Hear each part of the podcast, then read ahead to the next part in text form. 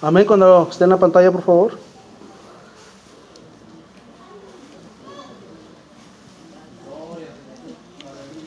Un amén cuando lo tengan.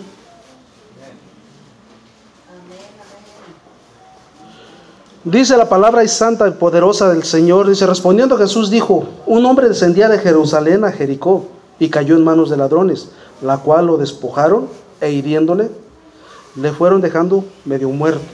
31. Aconteció que descendió un sacerdote por aquel camino y viéndole pasó de largo. Asimismo, un levita llegando cerca de aquel lugar y viéndole pasó de largo. 33. Pero un samaritano que iba camino vino cerca de él y viéndole fue movido a misericordia. Y acercándose vendó sus heridas, echándoles aceite y vino. Aceite y vino. Poniéndole su cabalgadura, lo llevó al mesón y cuidó de él. Otro día al partir sacó dos denarios y les dio al mesonero y les dijo, cuídenmele. Y todo lo que gaste de más, yo te lo pagaré cuando regrese. ¿Quién pues de estos tres parece que fue el prójimo de que cayó en manos de los ladrones? Él dijo, el que usó de misericordia con él. Entonces Jesús le dijo, ve y haz tú lo mismo.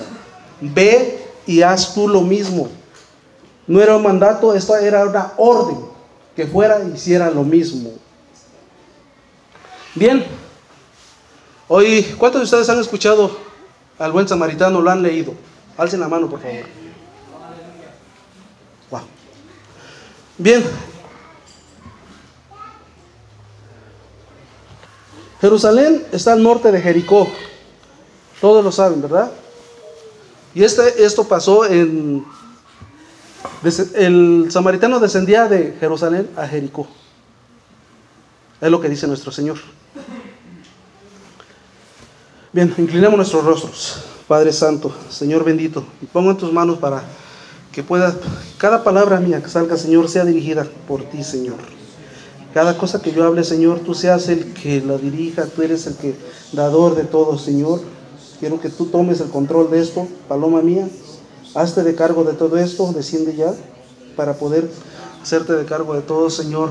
No solo quiero que toques corazones, sino que te pases en medio de nosotros, Señor. Sé que eres maravilloso y sé que eres poderoso, Señor. Espíritu Santo, tú que moras en nosotros, toca esos corazones, Señor. Creo que es tiempo de que despertamos. En el nombre de Jesús. Amén. Bien, esto sucedió en Jerusalén, Jericó. Jerusalén situado, está situado en, en una montaña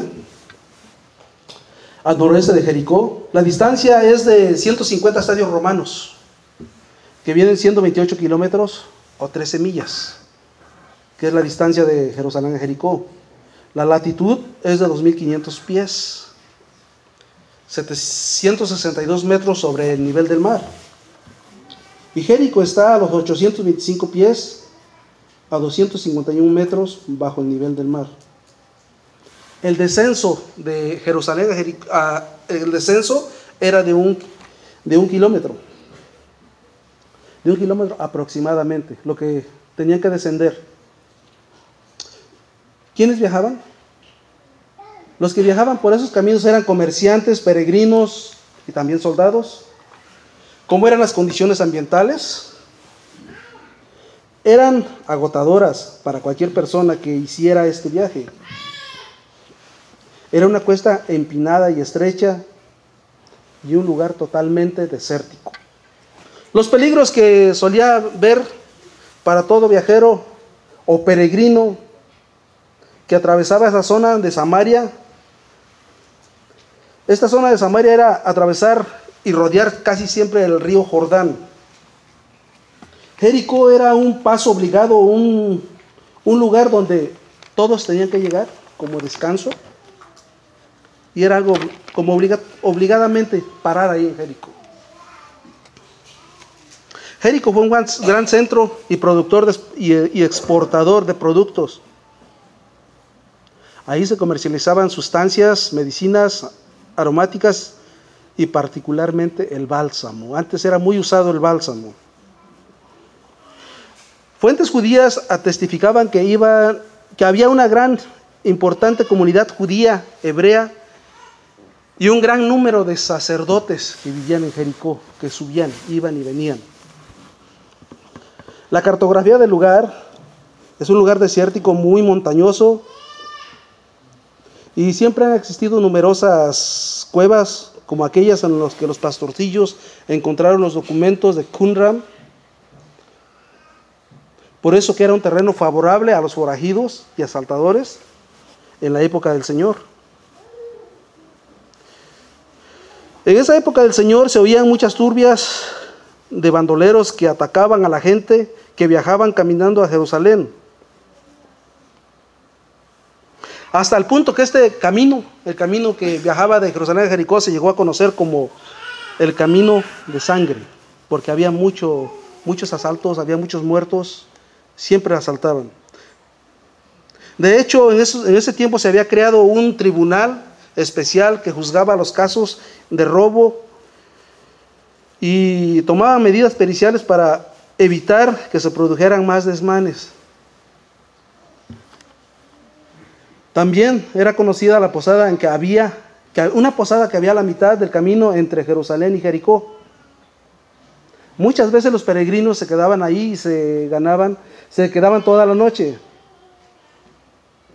Quizás el Señor Jesús se refirió a una posada que estaba a medio del camino, donde los viajeros tenían que descansar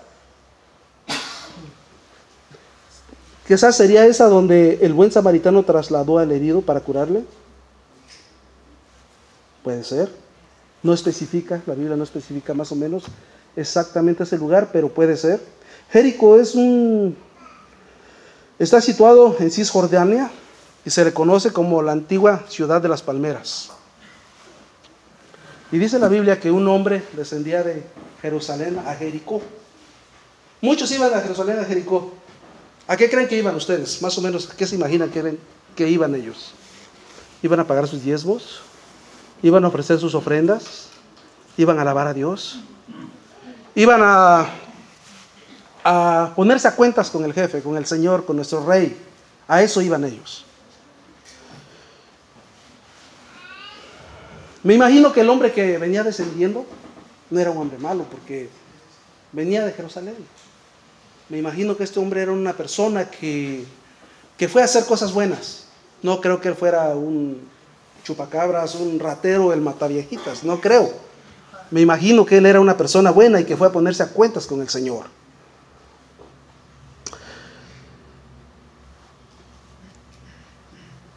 Y pues otra cosa que me quiero imaginar, que esta persona,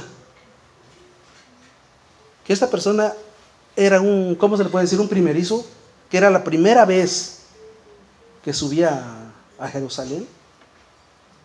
Me imagino que esta persona venía gozosa, venía con un corazón alegre de haber ido a alabar al Señor, de haber ido a, a poner sus ofrendas con el Señor. Me imagino que esta persona venía contenta, gozosa. Me imagino que Dice la Biblia que fue sorprendido por los ladrones. Cuando eres sorprendido es que no sabes. Entonces esta persona de haber ido antes, él ya hubiese sabido que en ese camino había ladrones. Entonces él se hubiese esperado. Hubiera, le hubiese dicho a otra persona, sabes que acompáñame o nos vamos juntos porque sabemos que el camino está mal. Pero esta persona no. Esta persona agarró y descendió sola. Me imagino que porque dice, fue sorprendido. Él no, lo esperaba. Lo sorprendieron. Me imagino que él venía cantando, gozoso. Así como nosotros cuando venimos a Ebenecer.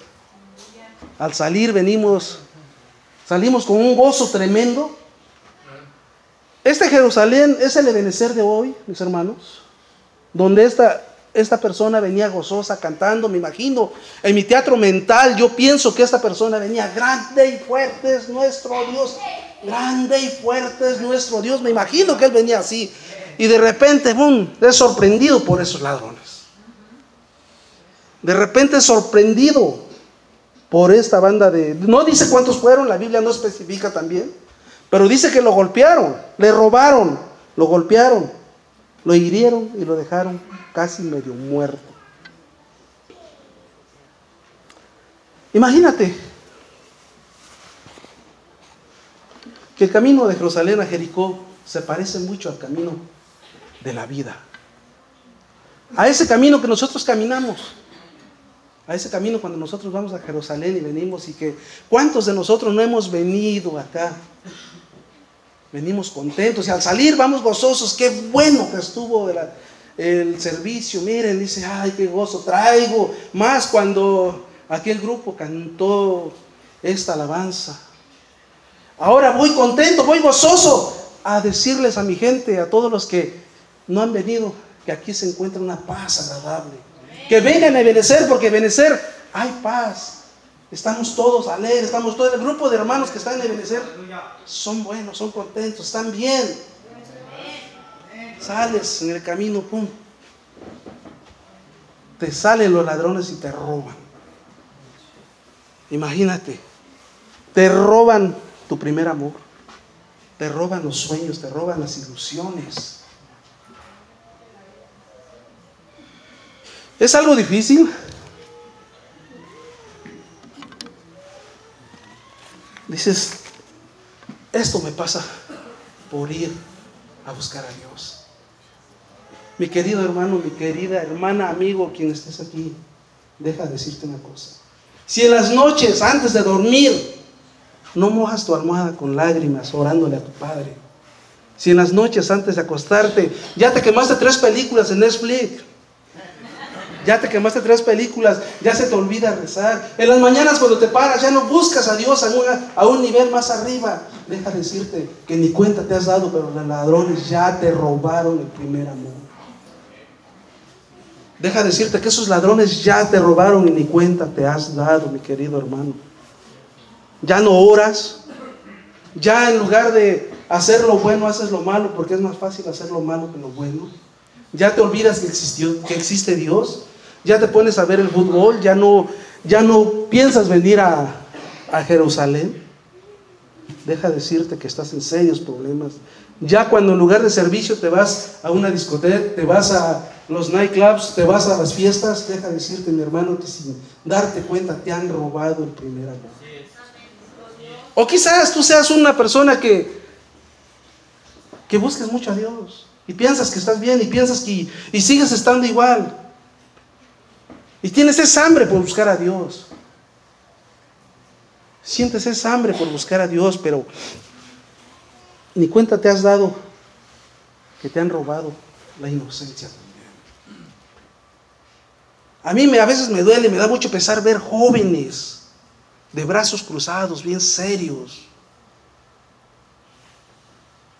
Y a veces me dan ganas de preguntarle, ¿qué te han hecho? ¿Por qué estás así? ¿Qué tienes? Me gustaría que me dijeran qué es lo que les pasa. Pero es difícil poder confrontarlo. Es difícil poder decirles qué te pasa. me gustaría que me dijeran, pues, te pueden ver robado la inocencia, te pueden ver robado esa sonrisa que te, te pasaría hace mucho tiempo. ¿Por qué ya no sonríes ahora? ¿Qué fue lo que sucedió? ¿Qué sucedió en tu vida? Que has dejado de adorar al Señor que ya no te dan ganas de clamarle a tu Dios, ¿qué es lo que está pasando? Deja decirte que en el camino de la vida también hay ladrones. ¿Te roban los sueños? Digo, te roban los sueños porque muchos de niños soñamos. Muchos soñamos con tener esa casa bonita, con tener esa familia completa, con vivir bien, con tener el mejor carro, con tener todo. Y de repente, ¡pum!, se esfuma todo nos roban los sueños. Que a veces ya, no, ya no sueñas, ya vives, respiras, el aire es gratis, ¿qué más da? Ni cuenta te has dado que te han robado el primer amor. Pero deja decirte que no me preocupa que te roben. Por eso estás aquí en Ebenecer, para venir a recuperar todo lo que has perdido. Para eso estás aquí. No me preocupa que te hayan robado. Dice la Biblia que lo hirieron también lo hirieron. Que lo dejaron tirado, dice, que lo hirieron. La pregunta es, ¿te han herido alguna vez? ¿Alguna vez te han herido? ¿Alguna vez tu mejor amigo te puñaleó por la espalda? El amor de tu vida te dijo, ya no te quiero. Tu esposo alguna vez nada más agarró y se dio la media vuelta y se fue.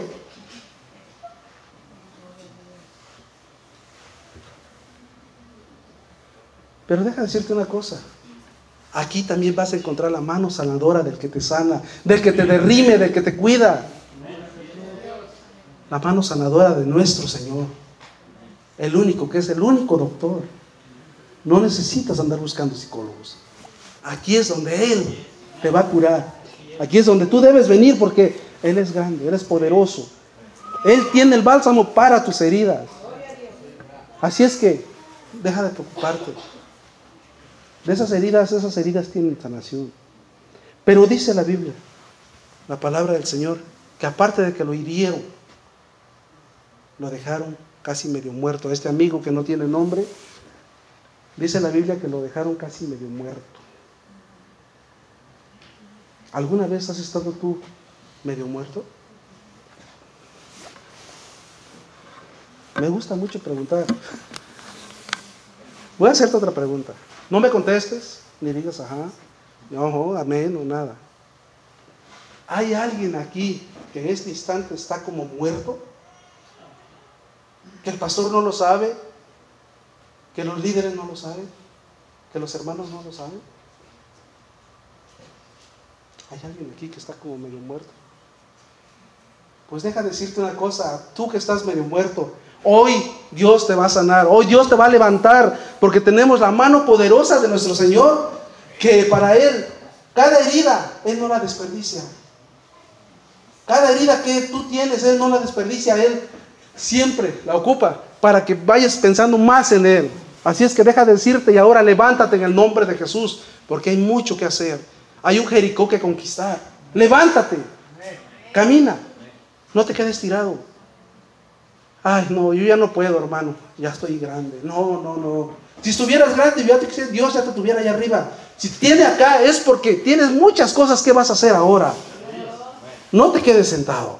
Deja esa silla. Esa silla no tiene pegamento, hermanos. Ponte a trabajar. ¿A qué has venido? ¿A qué te mandó Dios a trabajar? Y dice que apareció un sacerdote por el camino. Y en lugar de ayudarle, se fue de largo.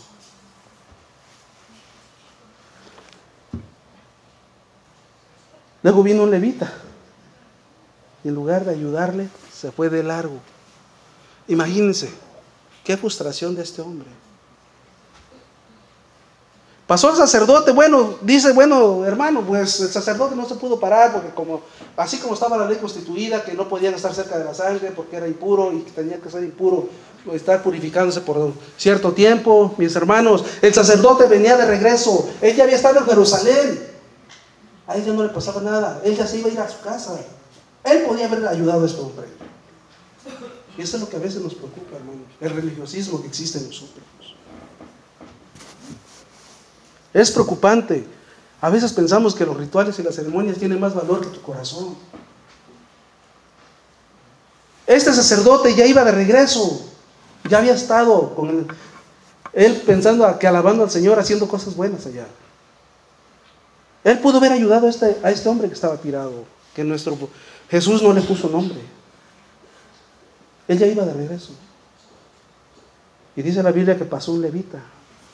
Imagínense qué momentos más felices, ¿no? Que un levita te levante en ese momento de que estás tirado, te canten alabanzas, predique contigo, esté contigo. Pero no. Igual de religioso que el sacerdote.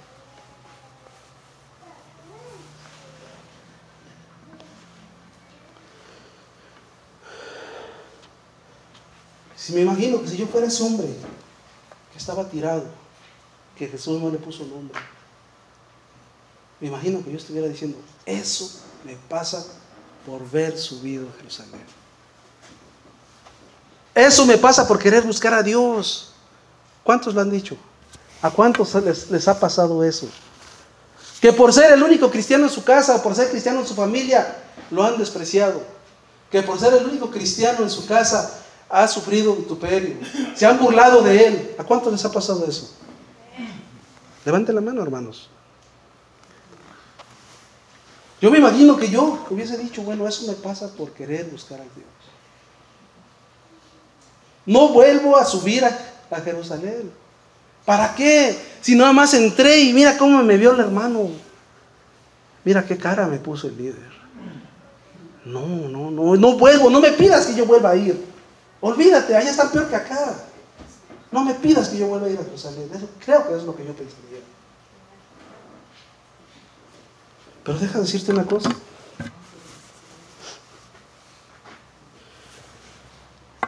Vamos a Primera de Pedro 2.20, hermana, por favor.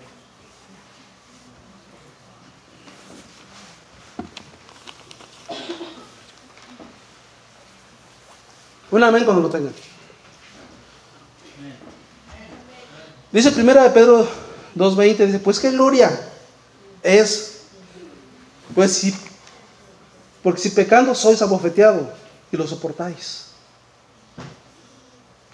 Mas si cuando hacer lo bueno sufréis y lo soportáis, esto ciertamente es aprobado delante de Dios. Imagínense. Dice que si pecando sois abofeteado y lo soportas, ahora, viniendo a buscar a tu Señor, y que sufras vituperio, aprobado eres por el Padre que está en el cielo. Si a ti te han burlado en la escuela, te han burlado en tu casa, te han burlado en tu familia, eres aprobado por el Padre que está en el cielo. Allá arriba hay una persona que se para y te hace esto. Este es mío.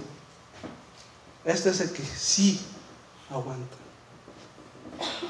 Así es que no te preocupes si se ha burlado de ti. Dime cuántas lágrimas te han costado llegar hasta donde estás. ¿Cuántas lágrimas has derramado por ser cristiano? Me imagino que muchas. ¿Cuántas veces te ha tocado llorar por ser cristiano? Bien, deja darte la respuesta de esto. Si vamos a Salmo 56.8, por favor, hermana.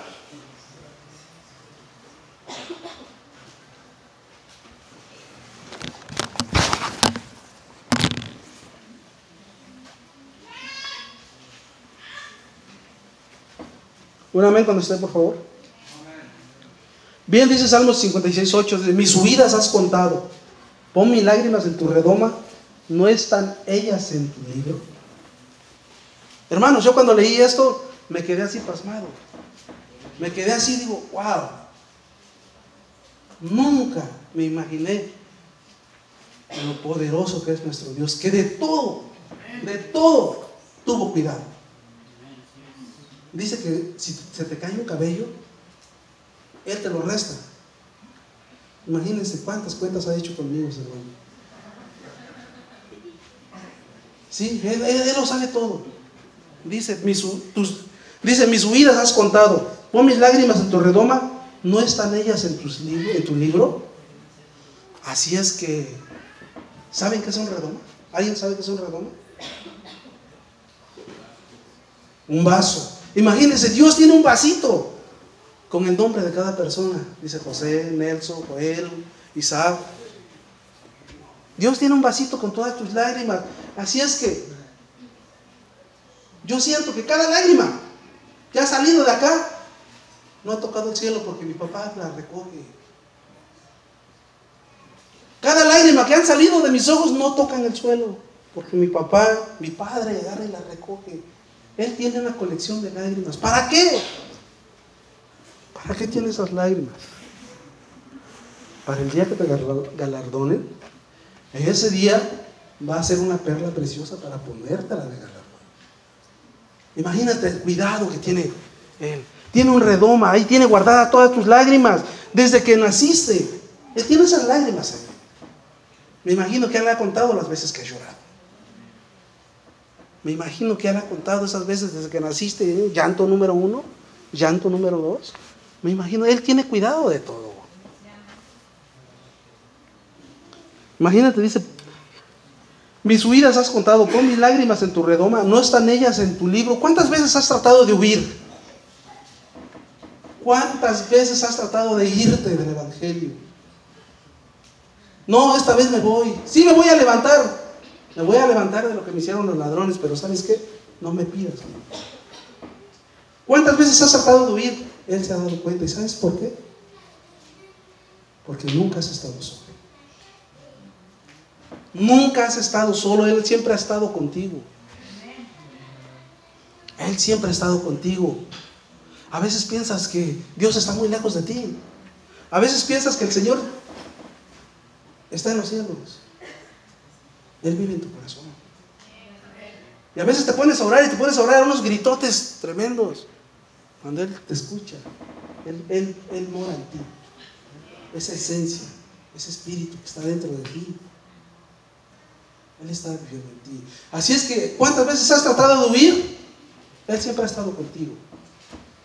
Él siempre ha estado viéndote. Todas las veces que has querido huir. Así es que hermano, nunca has estado solo. Nunca has estado solo. Siempre Él está contigo. Porque déjame decirte una cosa. Los ladrones no te van a decir dónde vas a pararte. Los ladrones no son dueños de tu vida. Los ladrones no son los dueños de la casa. El que vende la casa es el dueño, no, no los ladrones. Así es que levántate en el nombre del Señor y camina. Porque hay mucho que hacer. Hay mucho que conquistar. Hay mucho que trabajar, hermanos. Así es que levántate en el nombre del Señor y camina.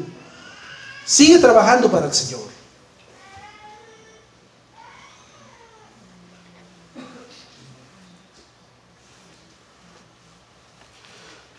Así es que no te preocupes.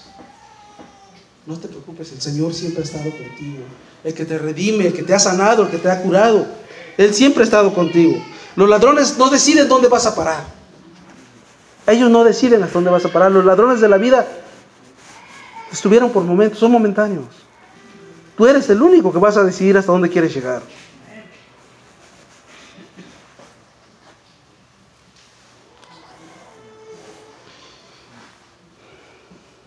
Así es que no te preocupes, si Dios te quita algo, es porque algo bueno ha de venir.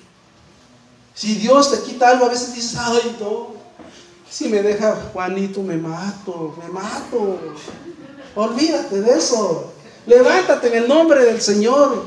Porque si Dios te quita algo, es porque algo bueno va a venir. Olvídate, ya los ladrones ya se fueron. Los ladrones ya no están acá. Tienes que levantarte. Y dice que pasó el sacerdote, pasó también el samaritano. A veces es difícil entender. Es lo más difícil, lo más duro entender. Las religiones.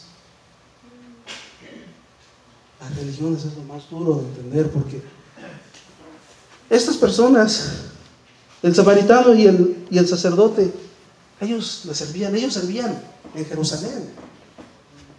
Pero no eran capaces de darle la mano a uno que estaba caído. No eran capaces de poder ayudar al caído. Así es que yo te digo, dice, dice, dice la Biblia que maldito el hombre que confía en el hombre. O el único que debes confiar es con Dios. Es el único que te salva, el único que te derrime, te, te redime. Es el único que debes confiar. Olvídate. Olvídate, olvídate de todo. Sigue a Dios, sigue buscándolo, sigue orando en las noches. Deja ya esas películas, deja ya todo, porque en el momento que tú empiezas a olvidarte de Dios, en ese momento ya todo está perdido. Es más difícil y más fácil que un frío llegue a caliente, que un cristiano tibio suba a caliente otra vez. Eso es lo más difícil que hay. Así es que levántate en el nombre del Señor, porque hay un Jerico que conquistar. Hay una muralla que hacer. Levántate.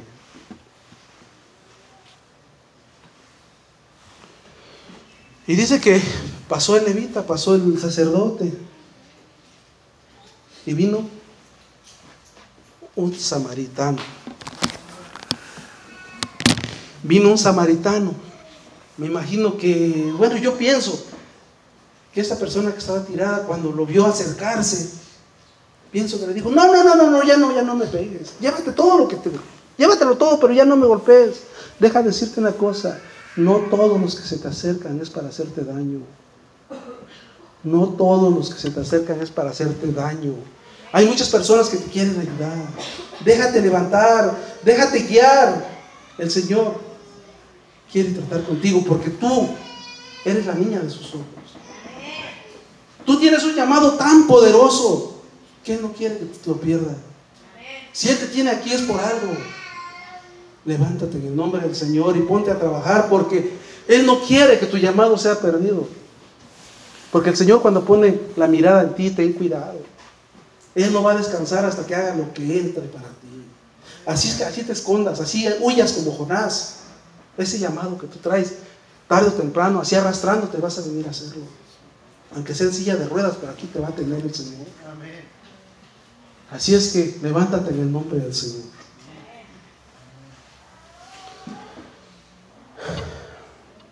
Y dice que el samaritano llegó, poca cosa, hermanos.